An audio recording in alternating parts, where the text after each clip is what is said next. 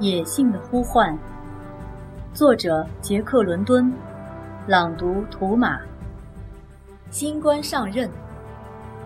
第二天早晨，弗兰克和毕罗尔特发现丝毛犬失踪了，他们急得到处寻找，但就是找不到它的影子。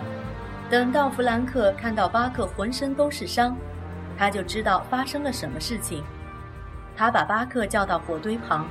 借着火光仔细查看那些伤口，然后对毕罗尔特说：“你看我说的没错吧？巴克是魔鬼。丝毛犬真凶，真狠呀！”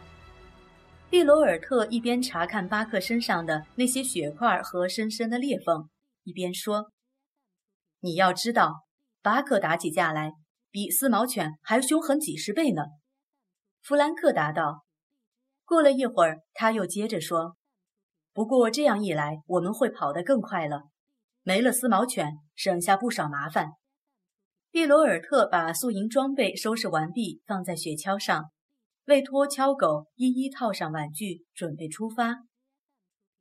就在他们准备给狗群套上玩具的时候，巴克跑到原来丝毛犬的位置。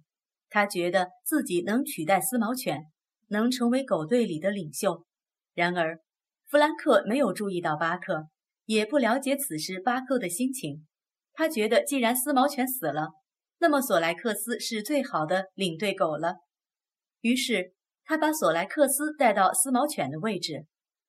巴克对弗兰克的安排非常不满意，他生气地跳到索莱克斯身上，把索莱克斯赶走。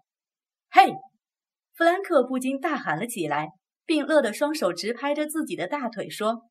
毕罗尔特，毕罗尔特，你瞧，他杀死丝毛犬，原来是为了这个位置呢。走开！弗兰克动起手来赶巴克，但是巴克像是钉在那儿的木桩，纹丝不动。弗兰克才不管呢，硬抓住巴克的脖子，把他拖到一边去，换上了索莱克斯。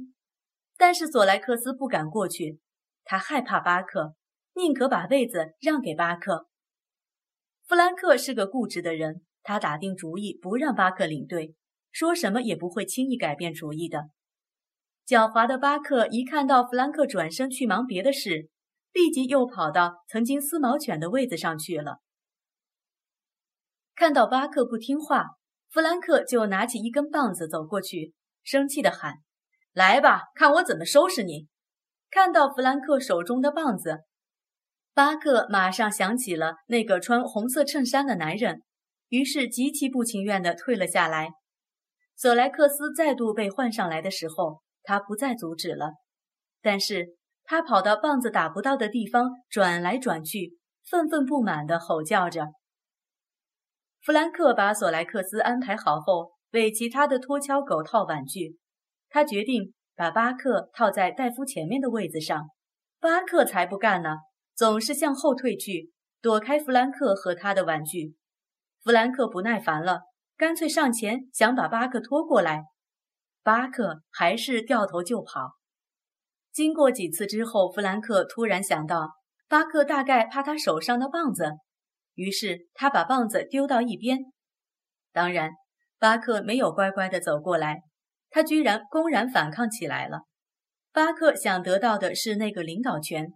那是他拼命争取来的，本应该属于他。如果不把领导权交给他，他绝对不会罢休。这时，毕罗尔特也过来帮忙。他们竟花了一个小时与巴克周旋，在狗群中追赶他，甚至还想用棒子揍他，但是都被巴克巧妙地避开了。他俩生气极了，对着巴克破口大骂。巴克则以怒吼回应他们。并且绕过来绕过去，绝不让他们追到他。他并不想逃跑，只想告诉他们，要是让他的愿望得以实现，他就会乖乖地跟着他们启程的。时间一分一秒地溜走，狗队早就应该在一个小时以前出发的。弗兰克搔着自己的后脑勺，无可奈何地坐在一旁发呆。蒂罗尔特也望着自己的手表，骂骂咧咧。后来，弗兰克叹了一口气，他妥协了，对着毕罗尔特摇了摇头。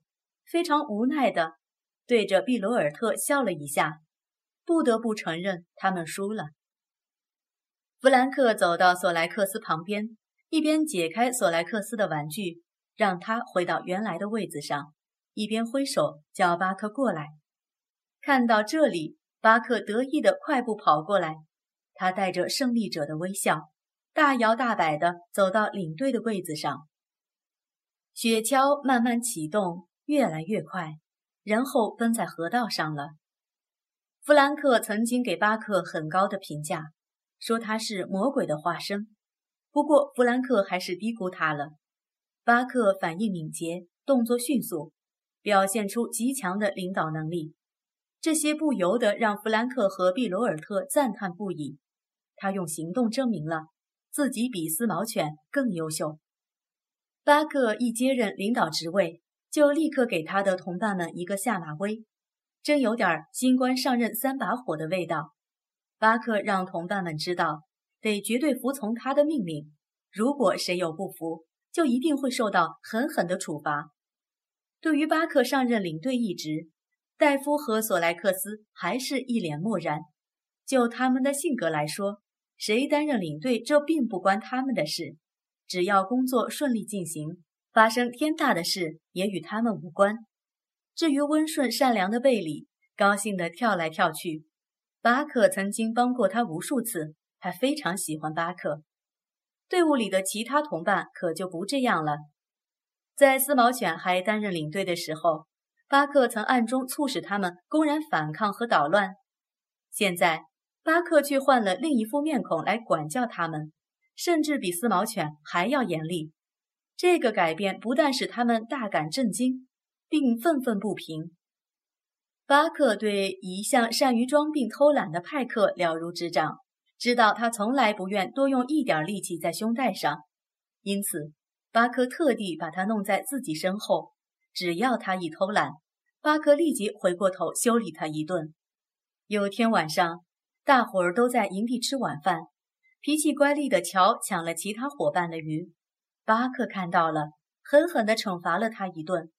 同伴们看到巴克用强壮的身体压住乔，痛的乔不得不把鱼吐出来，直到哭喊求饶才放了他。这是丝毛犬从没做到过的，而巴克却轻而易举地做到了。巴克的确有领导天分，原本松松垮垮的狗队，如今在巴克的大力整顿下。很快恢复了从前的纪律，全体拉桥狗的步调一致整齐，看起来就像只有一只狗在缰绳下飞奔。他们跑到林克湍滩的时候，有两只土生土长的爱斯基摩犬加入他们的队伍，他们分别是梯克和科纳。这两个新人一加入，巴克就把他们给驯服了，使他们乖乖地跟着队伍前进。巴克驯服他们的方法和速度，使弗兰克和毕罗尔特大为惊讶。弗兰克高兴地喊：“再没有像巴克这样的狗了，真的，至少我没见过。天哪，就是一千块钱也完全值得。你看怎样呢，毕罗尔特？”毕罗尔特看到弗兰克得意洋洋的样子，也感染了他的兴奋，愉快地点了点头。看来。打破最快运送记录是绝对不成问题了。他们距离目的地越来越快地接近了，雪道被踩得平坦又结实，而且气温一直保持在零下五十摄氏度左右，天上也不再飘雪了。他们轮换坐车与跑步，拖橇狗则一直在跑，没有停车。他们连跑了十四天路，每天平均走了四十英里路。从来没有这么快的速度过，他们可以好好休息几天了。